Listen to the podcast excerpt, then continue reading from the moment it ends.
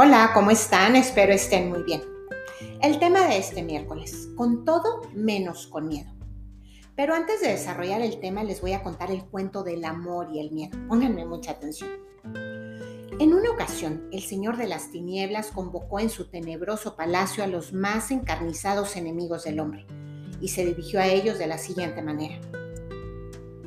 Llevo miles de años intentando destruir al hombre, acabar con su existencia.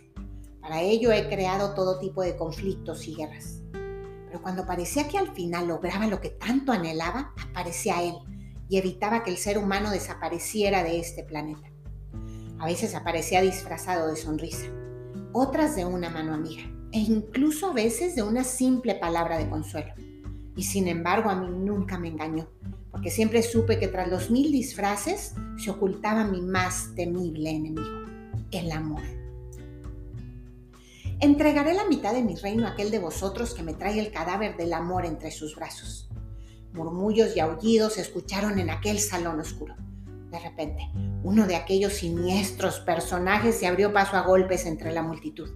Se postró ante el Señor de las tinieblas y le gritó, Gran Señor, yo soy quien te traerá el cadáver del amor entre mis brazos.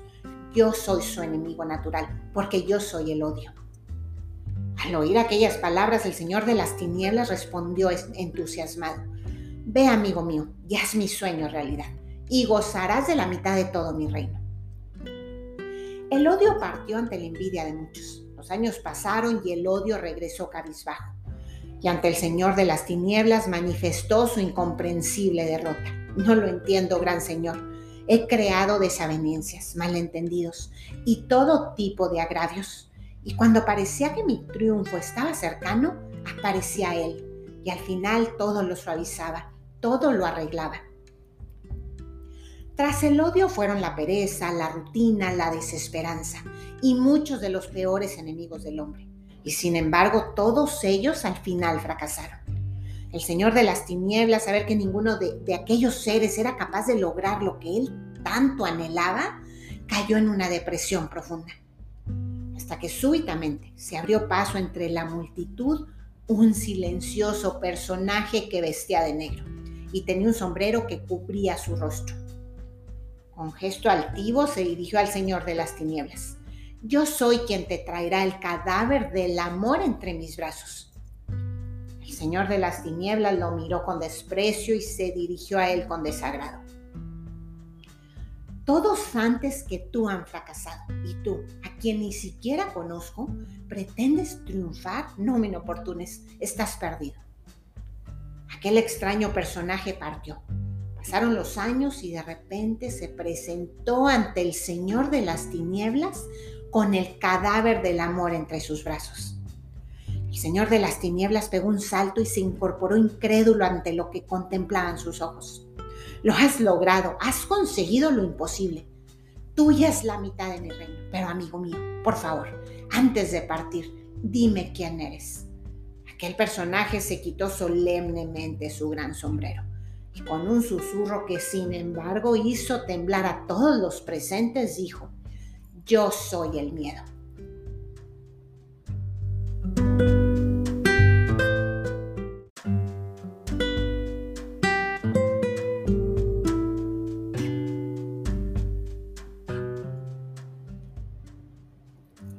No sé a ustedes, pero yo cuando terminé de contarles este cuento sentí un escalofrío que recorrió mi espalda cuando dije yo soy el miedo. Pero bueno, empecemos. Supongo que todos alguna vez hemos creído que lo contrario al amor es el odio, pero no. Lo opuesto al amor es el miedo. Y solo hay dos formas de vivir. O vivimos desde el amor o vivimos desde el miedo. Y claro, depende de la elección que hagamos, nuestro recorrido por esta vida tomará caminos totalmente diferentes.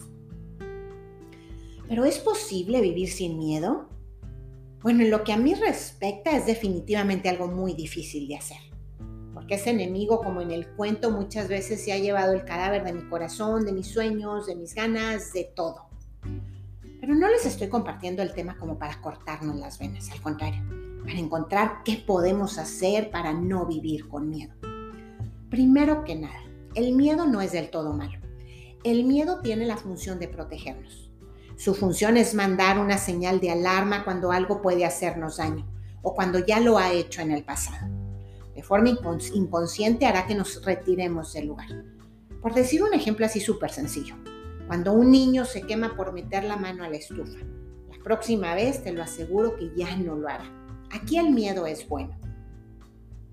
Esto también sucede con las situaciones dolorosas de nuestra vida. Reaccionamos de forma inconsciente. Se activa el temor. Vamos a poner otro ejemplo. Si en tu vida te partieron el corazón, ya sea que te sentiste rechazado por alguien o no valorado, aquí el miedo te ayudará a crear estrategias para no volver a experimentar ese rechazo nunca más. Y actuarás desde ahí para evitar sentirte así de nuevo. ¿Y qué va a pasar? El miedo tomará el control de nuestras vidas. Y aquí el miedo ya no es tan bueno. Nuestras acciones se dirigirán a protegernos del daño o evitar el dolor pero no nos llevará a conseguir lo que realmente queremos. Tal vez estás viviendo un duelo, un fallecimiento y no precisamente físico. Terminó una relación de amistad, una relación de pareja, un contrato laboral.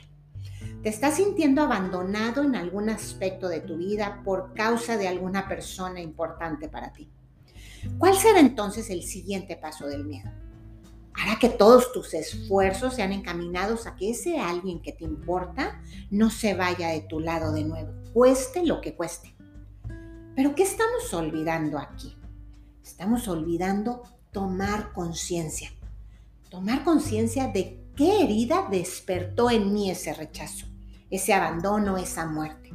Y si no tomamos conciencia, el miedo hará que actuemos de forma automática y seguiremos lastimándonos y lastimando a los demás. Como les dije antes, o actuamos en amor o actuamos en miedo. Se ha demostrado científicamente que cerebralmente hay solo dos vibraciones de onda que corresponden a dos emociones, al amor y al miedo. Todas las demás emociones se derivan directa o indirectamente de ellas. Al miedo tenemos que escucharle, su voz le quitará el disfraz al dolor, a la ira, al enojo, a la tristeza. Y al quedar al desnudo, nos mostrará las heridas de soledad, de abandono, de humillación.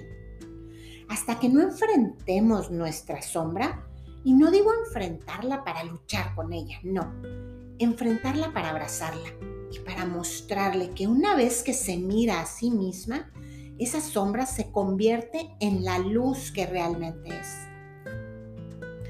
Cuando nos acostumbramos a hacerle caso al miedo, este toma posesión de nuestras acciones.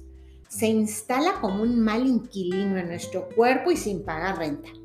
Conoce tus heridas a profundidad y sabe cómo asustarte para que siempre le hagas caso.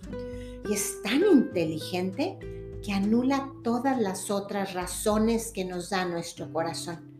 Anula la voz del amor.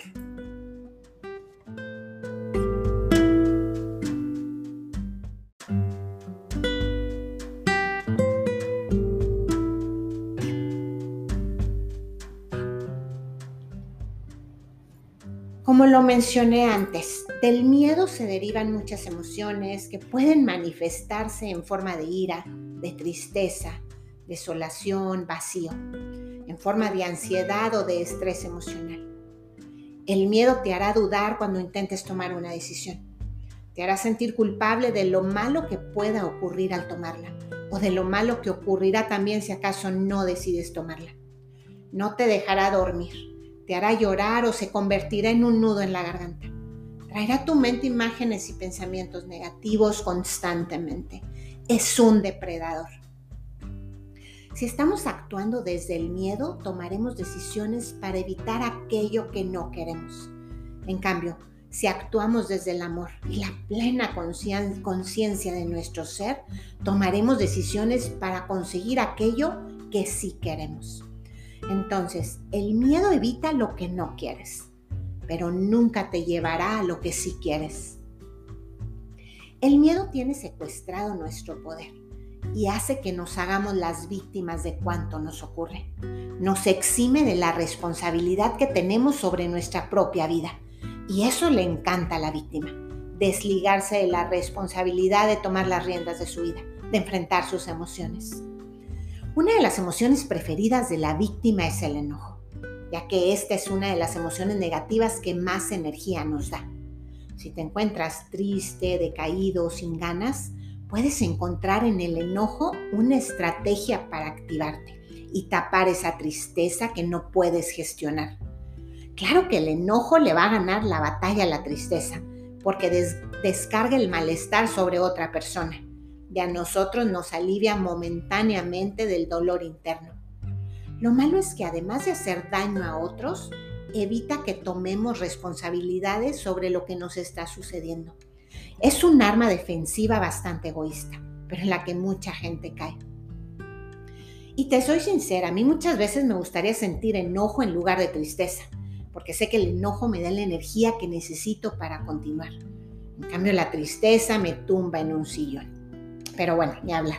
Mejor abracemos la tristeza cuando nos llegue por un rato y luego ya la dejaremos ir. El miedo también nos siembra la duda sobre lo que intuitivamente nos llega desde el corazón. Y esto hace que tomemos decisiones equivocadas. Nos impide experimentar tanto el amor como la libertad.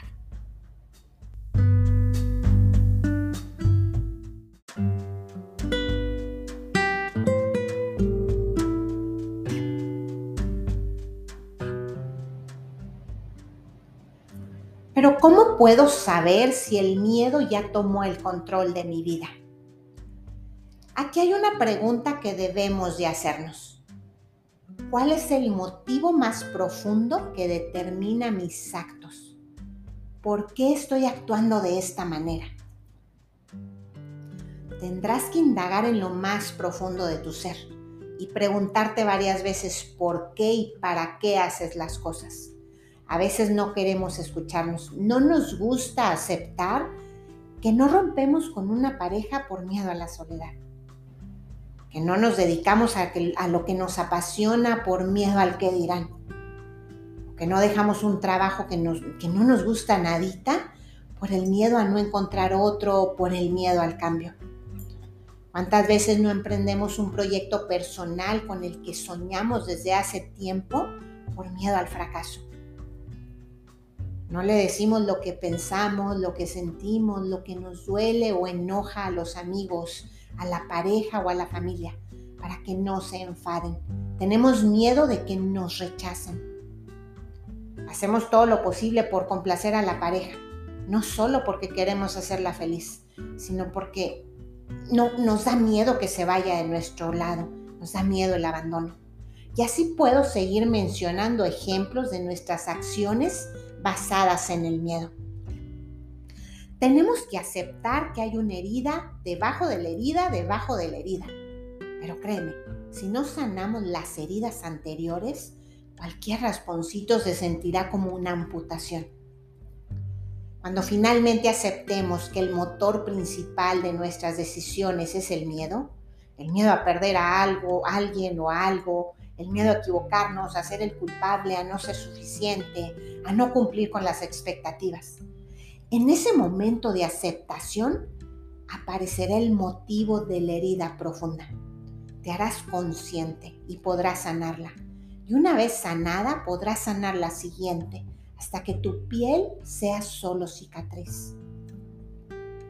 Les voy a platicar algo. La semana pasada andaba como con baja de energía hay una revolución de emociones. Que aunque a mí me encanta indagar en mis emociones, esta vez sentía que necesitaba ayuda. Y fue una sesión de biomagnetismo, nunca había ido. Es una terapia de imanes, en donde trabajaron mi estado físico y mi estado emocional. Tal vez si crees o no crees en esto, pero al menos te sirve como cultura general. El caso es que ahí salió una emoción que obvio yo ya sabía que la traía. Pero lo que no sabía es que era repetitiva en mi vida, estaba pegando y pegando en el mismo lugar, en la misma herida. Pero lo más maravilloso es que una vez que la miré de frente y la hice consciente, la herida pasada cerró. Entonces, como les mencioné hace ratito, si te vuelves a lastimar, aunque el golpe despierte la misma emoción y te lo pegue en el mismo, te pegue en el mismo lugar, ya no será sobre una herida abierta, sino sobre una cicatriz. Por lo tanto, ya no traerá el dolor de las heridas infectadas por el tiempo, ya solo dolerá el nuevo golpe. Un solo golpe es más fácil de sanar.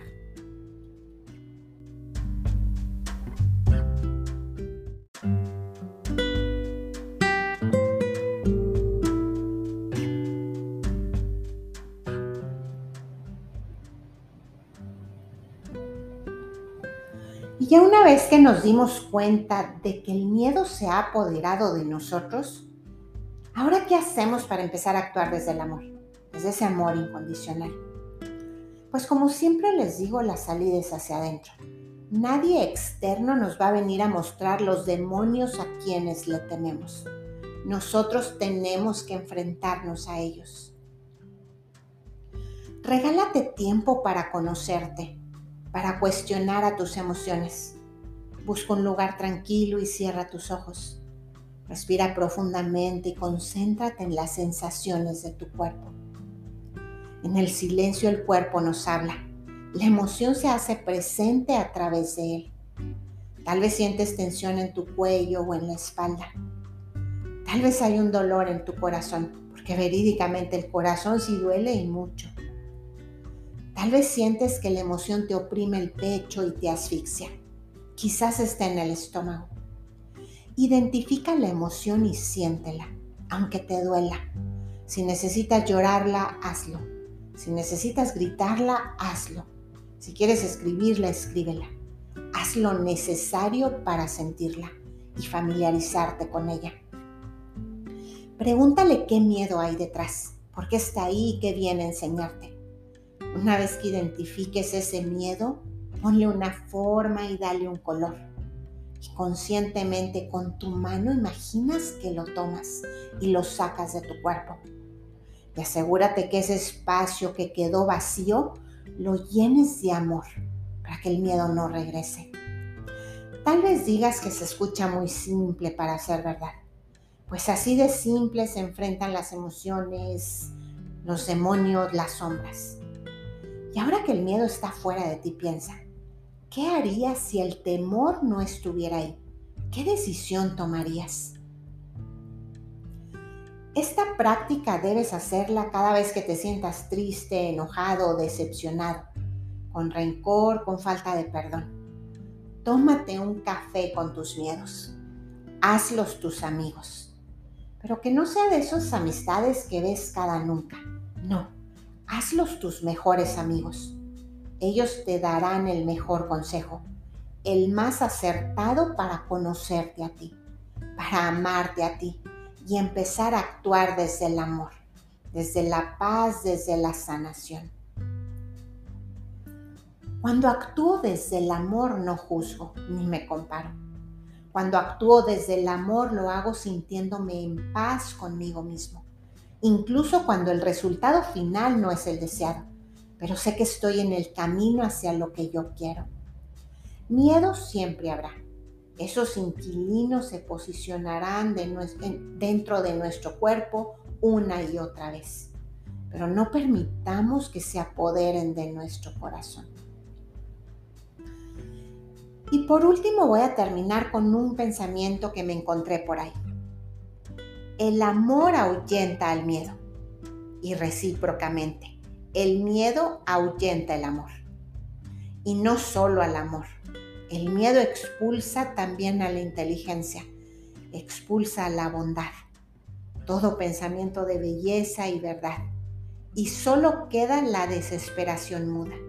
Y al final el miedo llega a expulsar del hombre la humanidad misma. Espero que te haya gustado y si te gustó, ojalá que lo compartas. Que tengas un excelente día y nos vemos la próxima semana.